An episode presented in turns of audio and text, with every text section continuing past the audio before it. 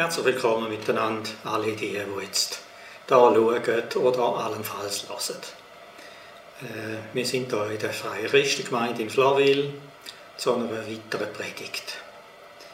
Ich bin jetzt im dritten Teil von einer Serie, wo mir aufs Herz gekommen ist, äh, weil ich kann wollen, zu aktuelleren Geschehnissen Bezug nehmen und mit euch Reise machen äh, und das ausloten und austasten. Wie bewegen wir uns in diesen turbulenten Zeiten, wo wir da drin sind? Wo geht Gott durch? Wie können wir mit dem mitgehen? Wie positionieren wir uns in dem Ganzen hinein? Letztendlich geht es darum, herauszufinden, was hat Gott für Weg für uns.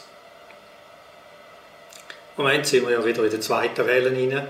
Also was heisst wieder, sind wir in der zweiten Welle und haben Einschränkungen auf Gemeindeebene, aber auch kulturell, auf der sozialen Ebene, wirtschaftlich, Freizeit, verschiedenste äh, Angebote, Möglichkeiten sind einfach gestrichen oder eingeschränkt oder kompliziert, werden ihr alle auch kennen, ähm, mit den Masken und alles. Auf die einen Seite äh, eine Hilfe, auf die andere Seite schon irgendwie eben auch behindernd.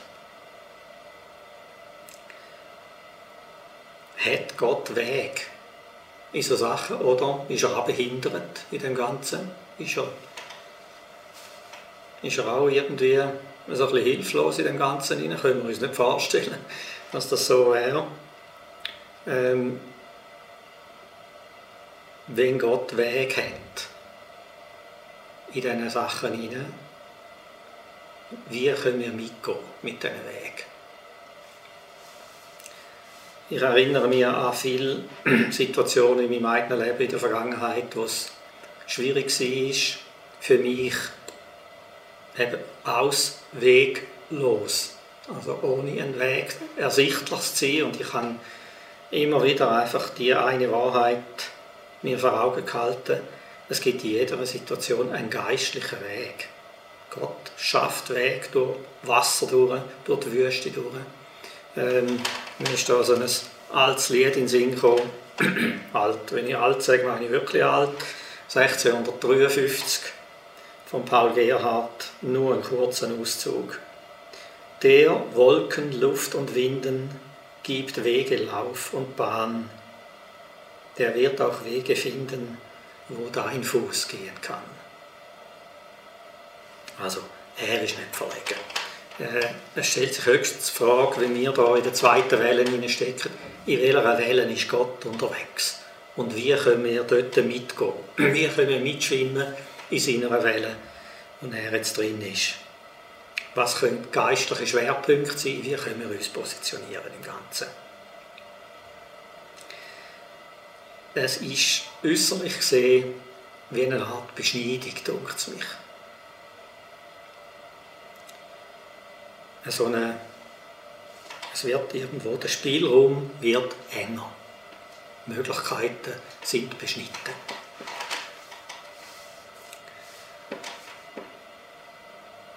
Manchmal habe ich das Gefühl, dass überhaupt das Leben, das äh, pulsierende Leben, das wir hier geführt haben in der Schweiz, das wird ein Stück weit zurückgestutzt.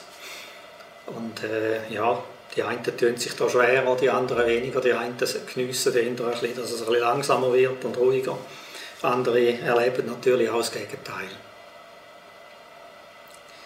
Und äh, mir ist jetzt gerade in der Vorbereitung ist noch mir noch der Prediger 3,5 in den Sinn gekommen. Ich musste schmunzeln, dass sogar da in der Bibel steht. Dort heißt es gibt Zeit fürs Umarmen und Zeit, sich von Umarmung fest fernzuhalten. Von der eine gewisse Ironie für unsere Tage da. Also, steht schon in der Bibel. Also, es wäre biblisch beleidigt, wenn du ein schlechtes Gewissen hast dass du jetzt äh, nicht darfst umarmen. Es gibt Zeit, sich zu umarmen und Zeit, sich von Umarmung fernzuhalten. Gut, ähm, es ist vieles gestrichen. erschwert. Und wie ich gesagt habe, man kann das also wie eine Art Beschneidung empfinden. Beschneidung von der Freiheit, von der Möglichkeiten und so weiter. Natürlich eben, erleben das nicht alle gleich. Die einen sind mehr betroffen, die anderen weniger. Die einen an diesem Ort, die anderen an diesem Ort. Wenn wir aber, wo uns irgendwann einmal entschieden haben, mit Gott wollen unterwegs zu sein, äh, wenn wir den Begriff Beschneidung hören, dann klingt bei uns etwas anderes an. Äh, unter anderem bringen wir das sicher in Zusammenhang mit dem Weinstock und mit der Arbeit vom Winzer. Und interessant wird es dort, und das ist eigentlich so ein bisschen der Kerngedanke von der heutigen Predigt. Beschneidung im Kontext vom Weinstock hat mit der Basis von mehr Fruchtbarkeit zu tun und nicht Mangel. Es ist ein Mittel zu mehr Fruchtbarkeit. Aber äußerlich gesehen ist für uns Beschneidung, so wie man sie rund um uns herum sieht, ein Zeichen vom Mangel. Und ich glaube, dass gerade dort der Punkt ist, wo Gott durch möchte. Ähm, dass wir da lernen, mit geistlichen Augen anschauen und das auch ausschöpfen, die, die, die Beschneidung erkennen als eine geistliche Beschneidung, die eben ein Mittel zur mehr Fruchtbarkeit kann sein oder ist. Ich lese mal einen Auszug äh, aus den Versen, die wir alle kennen, äh, wo Jesus gesagt hat in Johannes 15, nur gerade ein Auszug. Er sagt da im Vers 1, ich bin der wahre Weinstock und mein Vater ist der Weinbauer. Jede Rebe an mir, die nicht Frucht trägt, schneidet er ab. Eine Rebe aber, die Frucht trägt, schneidet er zurück. So reinigt er sie, damit sie noch mehr Frucht hervorbringt. Ich bin der Weinstock und ihr seid die Reben. Wenn jemand in mir bleibt und ich ihm bleibe, trägt er reiche Frucht. Ohne mich aber könnt ihr nichts tun. Wir sehen da noch eine Zeichnung, wie man so einen Rebstock schneidet. Also da wird dann ziemlich viel abgehauen. Und mit was dass ich mich persönlich in der Vergangenheit bisschen weniger auseinandergesetzt habe, ist, äh, es gibt zwei Ebene vom Fruchtbringen. Fruchtbringen durch Bleiben an ihm, wo er sagt, wenn ihr nicht bleibt, könnt ihr keine Frucht bringen. Aber auch Fruchtbringen durch Beschneidung. Fruchtbringen durch Zurückschneiden, durch Abschneiden, damit es mehr Frucht gibt. Also wenn wir in unserem Thema sind, Frucht bringen in Zeiten der Veränderung, ähm, dann passt das Bild ja eigentlich präzise drin. Äh, unsere Zeiten der Veränderung sind zurzeit vor allem Zeiten von der Einschränkung, eben von der Beschneidung. Und man kann das so oder so anschauen. Es ist, sind beides Realitäten. Natürlich sind die Beschränkungen verlustreich manchmal für die einen. Trotzdem, die geistliche Realität, die steht auch nebendran. Es gibt Weg Gottes, wo gerade in dieser Zeit mehr Fruchtbarkeit vorbereitet. Letztendlich ist äh, eine Zurückschneidung, wenn man mit Gott unterwegs ist, ist immer eine Chance. Es geht um zwei Sachen. Entfernung von Unwesentlichem. Oh, da erleben wir intensiv, oder? Äh, rund um uns herum. Und auf der anderen Seite ist es Konzentration aufs Wesentliche.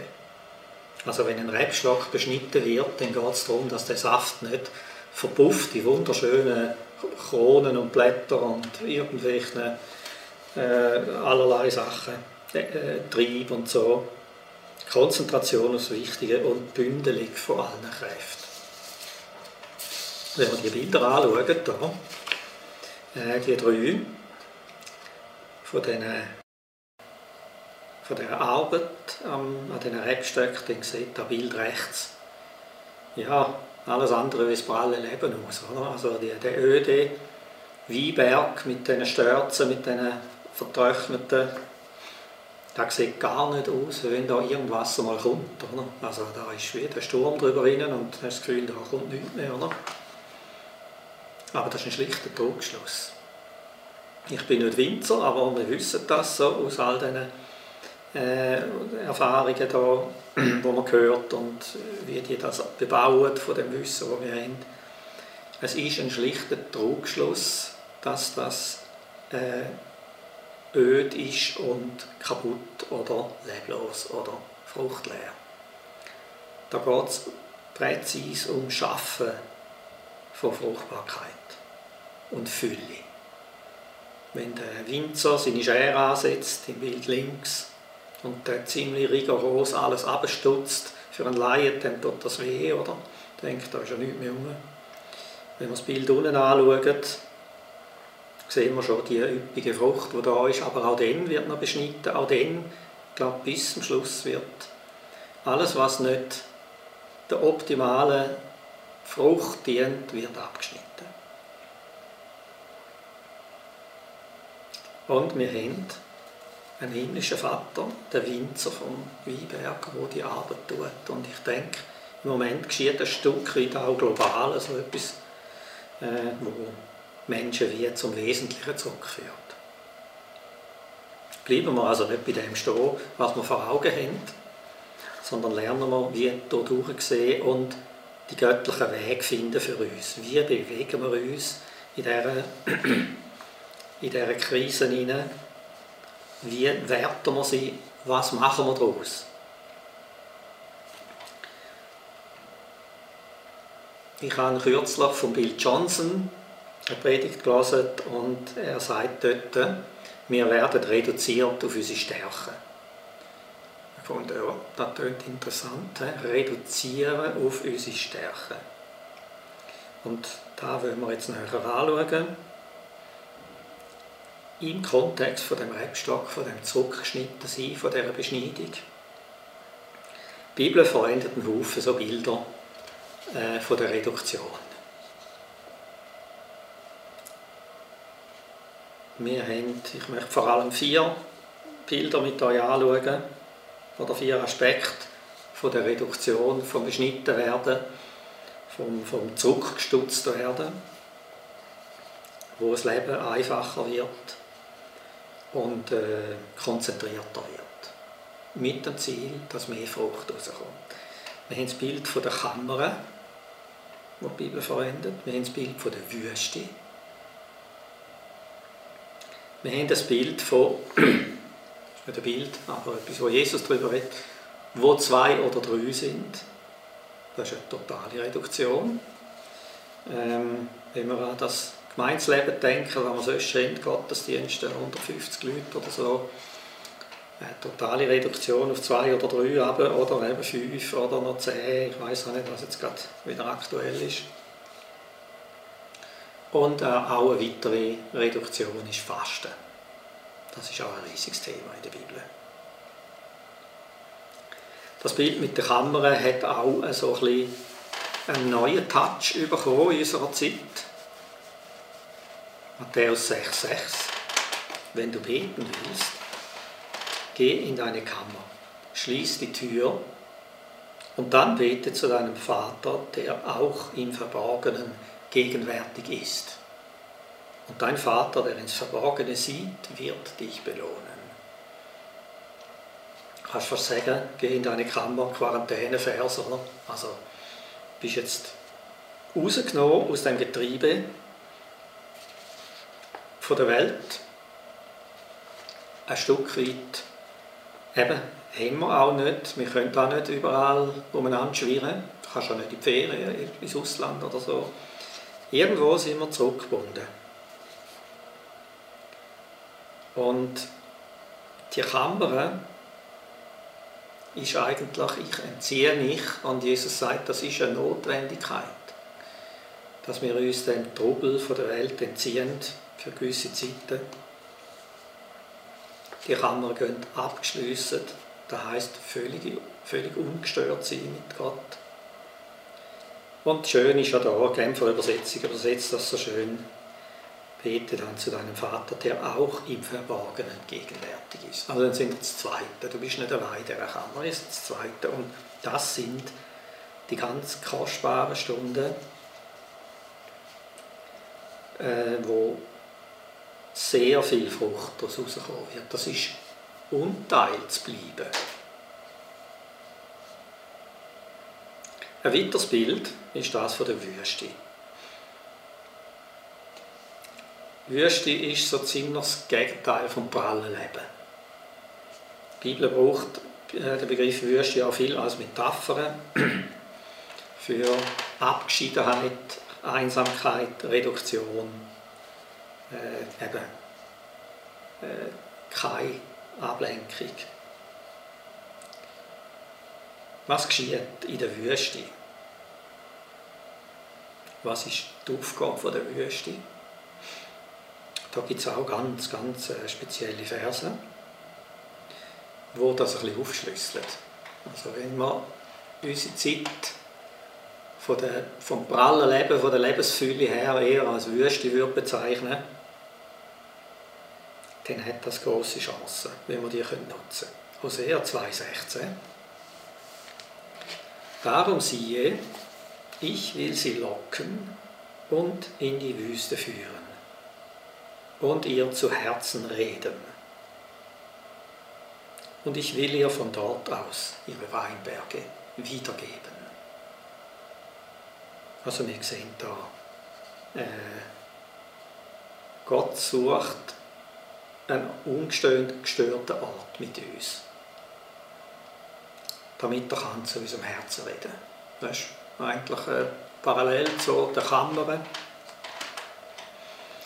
Also in der Wüste, wo es wirklich dann still wird und äh, wo weniger Möglichkeiten da ist, um mit weiss ich wie viele Leuten zusammen sein und überall umeinander schwirren. Es ist dort sehr einfach und still. Ich will sie locken und in die Wüste führen und ihr zu Herzen reden. Und das Resultat ist auch dort. Und ich will ihr von dort aus ihre Weinberge wiedergeben. Auch dort ist das Resultat Frucht, wieder Zunahme an Leben aus Gott raus. Und das erklärt auch ein bisschen die, die weiteren zwei Verse, wo, ja, die sind rätselhaft. Aus dem Hohelied zwei fast identische Verse, die auch von der Wüste reden. Ähm, ich habe die im Kontext gelesen, ich muss auch ehrlich sagen, ich bin nicht schlau geworden. Also, ja, ja, ich, ich habe jetzt vielleicht nicht weiß wie viel Zeit verwendet daran, aber äh, also der, der, der, direkte Kontext ist, hat sich für mich jetzt nicht gerade erschlossen. Ich finde, die stehen irgendwie ein bisschen isoliert da ähm, und ich brauche sie auch eigentlich als Ergänzung zum Hosea. Da haben wir Hohelied 8,5. Wer ist sie, die da heraufkommt aus der Wüste, an ihren Geliebten gelehnt? Was für ein seltsames Bild. Sie, also nach neutestamentlicher Deutung, die Braut, kommt heraus der, aus der Wüste auf ihren Geliebten gelehnt.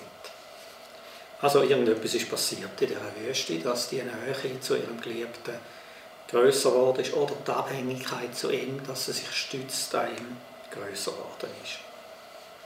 Und dann hat es nochmal einen, äh, ein Vers, der fängt genau gleich an. Wer ist sie, die heraufsteigt aus der Wüste? Der ist noch speziell.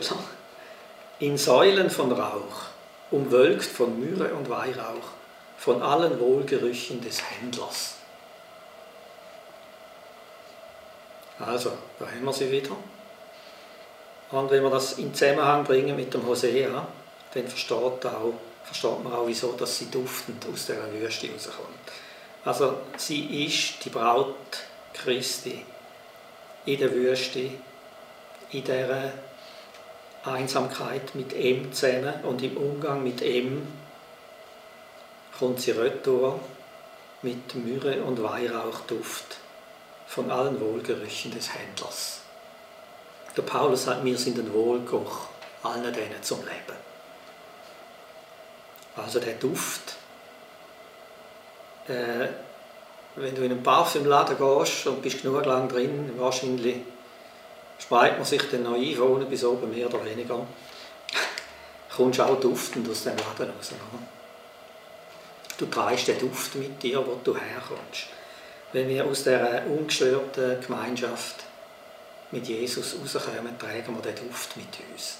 Da geht es weniger um das, was man sagt und um das, was man tut, sondern um das, was man geworden ist in dieser Gegenwart.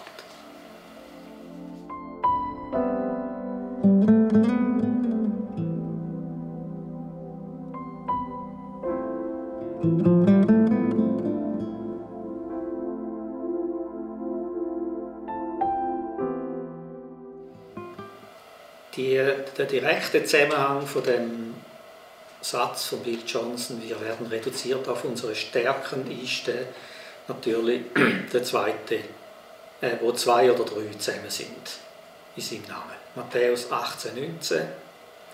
Ich lese da den ganz, beide Verse, nein, den ganzen Vers, weil da hat es eine Wiederholung drin. Wiederum sage ich euch, Jesus sagt das, wenn zwei von euch auf der Erde übereinkommen, zwei, ja, irgendeine Sache zu erbitten, so wird sie ihnen werden, von meinem Vater, der in den Himmeln ist. Denn wo zwei oder drei versammelt sind in meinem Namen, da bin ich in ihrer Mitte. Wiederholt sich da also. Wir haben zuerst zwei wenn die übereinkommen, in einer Herzensübereinstimmung sind, versammelt in seinem Namen. Das ist äh, ein Schlüssel für die Gebetserhörung. Also wir haben hier vier Komponenten. Die Reduktion, das ist die kleinste Zelle, zwei zwei oder drei erweitert Jesus. Kannst du nicht Kleingruppen nehmen, es sind vielleicht noch fünf oder so, vielleicht sind da sechs. Oder, oder du hast Besuch und ihr betet zusammen für Sachen, die euch wichtig sind. Kleine, ganz kleine Grüppli. Eben, grosse, in den grossen sind wir beschnitten. Aber es kommt eigentlich nicht auf Quantität an. Ich denke, dass Gott will Qualität bringen. Und da haben wir viel. Mich dunkt der Vers, den kennt jeder. Und da haben wir viel versucht. Der, Röckler, der ab, der schwirrt an uns vorbei wie ein D-Zug und wir winken ihm hinein an und das war's. Vielleicht geht es nicht allen so, aber äh, er ist einer der bekanntesten Verse und ich finde einer von denen, die äh, wirklich am wenigsten ausgelotet sind. Da haben wir ganz, ganz große Schlüssel, ganz tiefe Wahrheiten. Eben das zwei oder drei, also ein kleines Grüppli. Wenn Sie im Namen Jesu zusammenkommen, sind sie, haben Sie die Gegenwart Gottes. Es manifestiert sich die Gegenwart Gottes. Wenn die zusammenkommen, dann setzt Jesus den Fuß auf die Erde. Das ist der Ort von seiner Gegenwart. Wenn sie in Herzensübereinstimmung sind, manchmal gar nicht so einfach. Ich denke, das ist sehr angegriffen oft. Oder? Aber wenn man in einer grossen Identifikation ist über gewisse Anliegen oder Menschen oder gemeinsam, dann wird übernatürliches Eingreifen freigesetzt. Dann lösen wir Sachen aus im Himmel, die da unten werden. Und das schaue ich als eine der ganz, ganz grossen Chancen an in dieser Zeit, äh, wo wir einfach sonst vorbeihasten. Äh, es ist gut, wenn eine Gemeinde ein grosses Angebot hat, ein breites Angebot hat, äh, wenn es nicht auf Kosten von dem geht. Wir können einen ganz grossen Gemeindeapparat anzüchten, wir können uns da steigern und zulegen und alles. Wenn das nicht gefüllt ist, wenn das nicht Realität ist, dann haben wir wie einen Hohlkörper. Verstehen Sie? Eine Gemeinde besteht aus einzelnen Zellen. Wenn die Zellen zusammenkommen, dann bildet sich ein Organismus. Ähm, wenn die Zellen schwach sind oder äh, wenn die Zellen nicht funktionieren, wenn es nur ums Programm geht, äh, wenn es nur um den Sonntagmorgen geht, dann bauen wir einen Hohlkörper. Und ich glaube, das das, das ist jetzt einfach nicht möglich. Wir können jetzt da nicht, wir können uns nicht mehr treffen. Wir werden wieder auf unsere Fundamente zurück verweisen von Gott, glaube ich. Und dass wir dort in Treue, in Leidenschaft, in Hingabe üben, ohne alles Ganze Programm rundherum. Und in dieser Zweisam, Dreisam, Fünfsamkeit Frucht bringen. Und da ist eine gewaltige Verheißung über den Ganzen. Ähm, natürlich generell auch das Thema Fasten. Da ist ein riesiges Thema in der Bibel. Und das meint ja genau auch Reduktion auch Fasten. Wir fasten jetzt unfreiwillig von allerlei Sachen, oder, wo wir jetzt einfach nicht teilnehmen können von, dem, von, dieser, von dieser Angebotsfülle, die sich da bei uns in der reichen Schweiz bietet, zum Beispiel, äh, ist ja mal ein bisschen Fasten angesagt. Oder? Letztendlich meint Fasten ja schon einen freiwilligen Verzicht vom Überfluss um ungestört mehr Ressourcen für Gott freizusetzen. Andrew Murray aus dem, was, wahrscheinlich vorletzten Jahrhundert schon bald, ja sicher vorletztes Jahrhundert, hat einmal gesagt, äh, Fasten und Betten, zu Fasten und Betten, es ist das Loslassen vom Sichtbaren und das Ergreifen vom Unsichtbaren. Also, wenn wir äußerlich beschnitten sind, wenn wir äußerlich reduziert sind, führt uns das eigentlich zu unseren Quellen zurück. Dass wir können ungestört einigermaßen äh, mehr Ressourcen für Gott freisetzen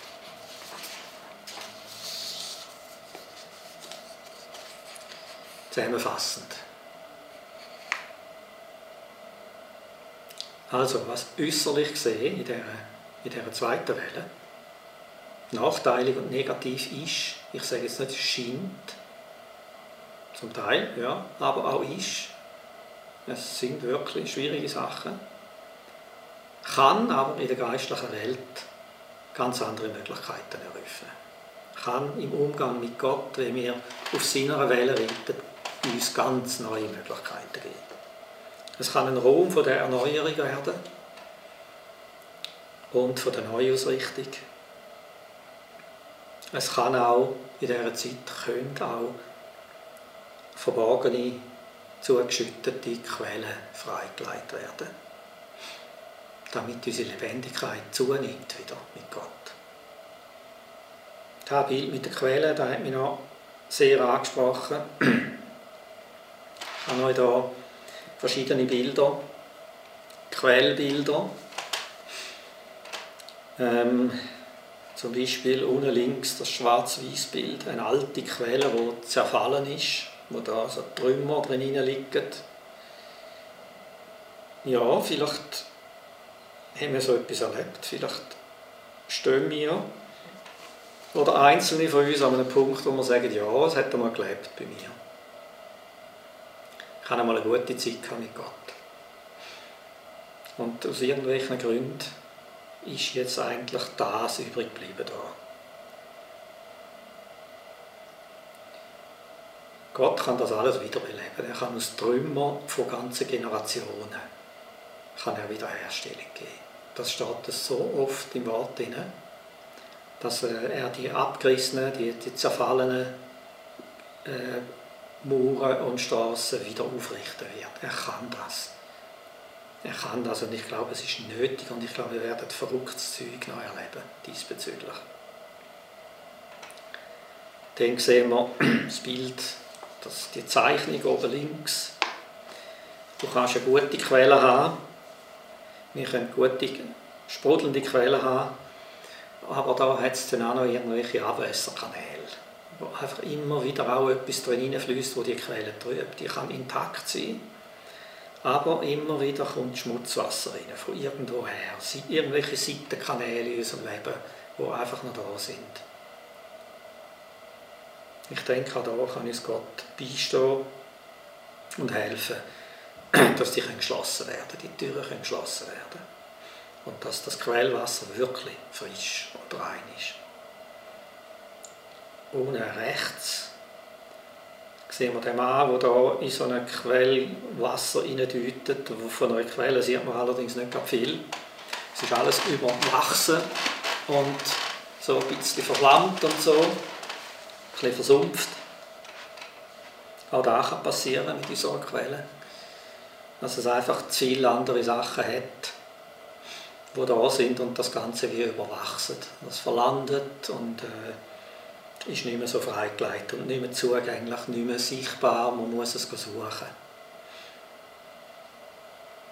Oder dann das Bild oben rechts. Sie ist geschlossen, die Quelle. Ich hatte Jahre in meinem Leben, wo meine Quelle nach außen geschlossen war. Ich habe die Türen zugemacht. Das sind massive äh, Verletzungen, massive schwierige Geschichten. Und irgendwann äh, ist bei mir die Türe zugegangen. Irgendwann habe ich erkannt, äh, ich bin wie ein abrasierter Rebstock, ein umgehauener Rebstock und habe plötzlich festgestellt, dass das Wurzelwerk noch lebt. Und Gott hat das wieder zum Leben gebracht. In der Mitte schließlich sehen wir das frische, sprudelnde durchstillende Quellwasser. Also, denke, diese Zeit ist für uns eine Chance, um die Quelle wieder zum Sprudeln zu bringen. Und anschließend zu größerem, dass wir anschließend zu größerem befähigt sind, als wir es in den Zeiten von diesen vielen Angeboten sind. Und das ist auch ganz nötig. Ich denke, das ist nicht nur eine Option sondern es ist inzwischen zu einer Notwendigkeit geworden in der Zeit, wo wir stehen. Es geht äh, um das Bereitmachen für das, was noch kommt und was Gott in Zukunft plant. Und das wird noch größer sein. wird noch größer sein, wie das, was wir jetzt hier in dieser Corona-Zeit erleben. Also, wer ein bisschen orientierungslos jetzt war in dieser zweiten Welle nur die Behinderungen sieht und die Einschränkungen, hat jetzt ein bisschen Material bekommen, hoffentlich, um sich neu positionieren, um wie einen Auftrag finden, um eine Aufgabe finden, um äh, eine Richtung finden, die man einschlagen kann. Und es geht darum, dass wir in der, wenn die äußeren Reize oder die äußeren Beschäftigungen weg sind, dass wir uns können, dass es ein Kräftesammeln kann sein bei Gott in der Ungestörtheit, ähm, dass wir unsere Verbundenheit mit ihm noch inniger machen dass wir unsere Seilschaft mit wenigen Geschwistern sicher machen, stabiler machen, dass wir einfach einen kleinen, stabilen Kreis um uns herum haben, wo wir miteinander unterwegs sind. Ich wünsche euch alles Gute und viel Gelingen in dieser Situation, wo man so wenig voneinander sieht also ihr mich jetzt schon, aber ich auch nicht. Und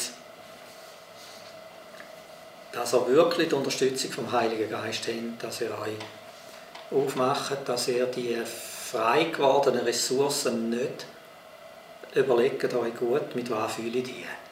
Die sind immer schnell gefüllt, oder? Jeder hat äh, irgendwelche Medien die oder ich weiß auch nicht, was man alles machen kann, logisch, oder? Aber die sind schnell gefüllt, wenn wir uns nicht bewusst sagen, mir ist jetzt eine Zeit gegeben, die ich äh, kann gut nutzen kann, dann ist sie, wird sie überwuchert mit allen To-Dos, die es da auch sonst noch gibt.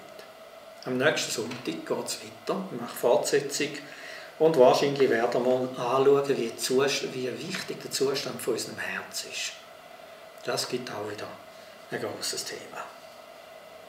Also Gottes Segen miteinander, viel Gelingen und viel Inspiration, wie ihr könnt mit Gott unterwegs sein in dieser Zeit.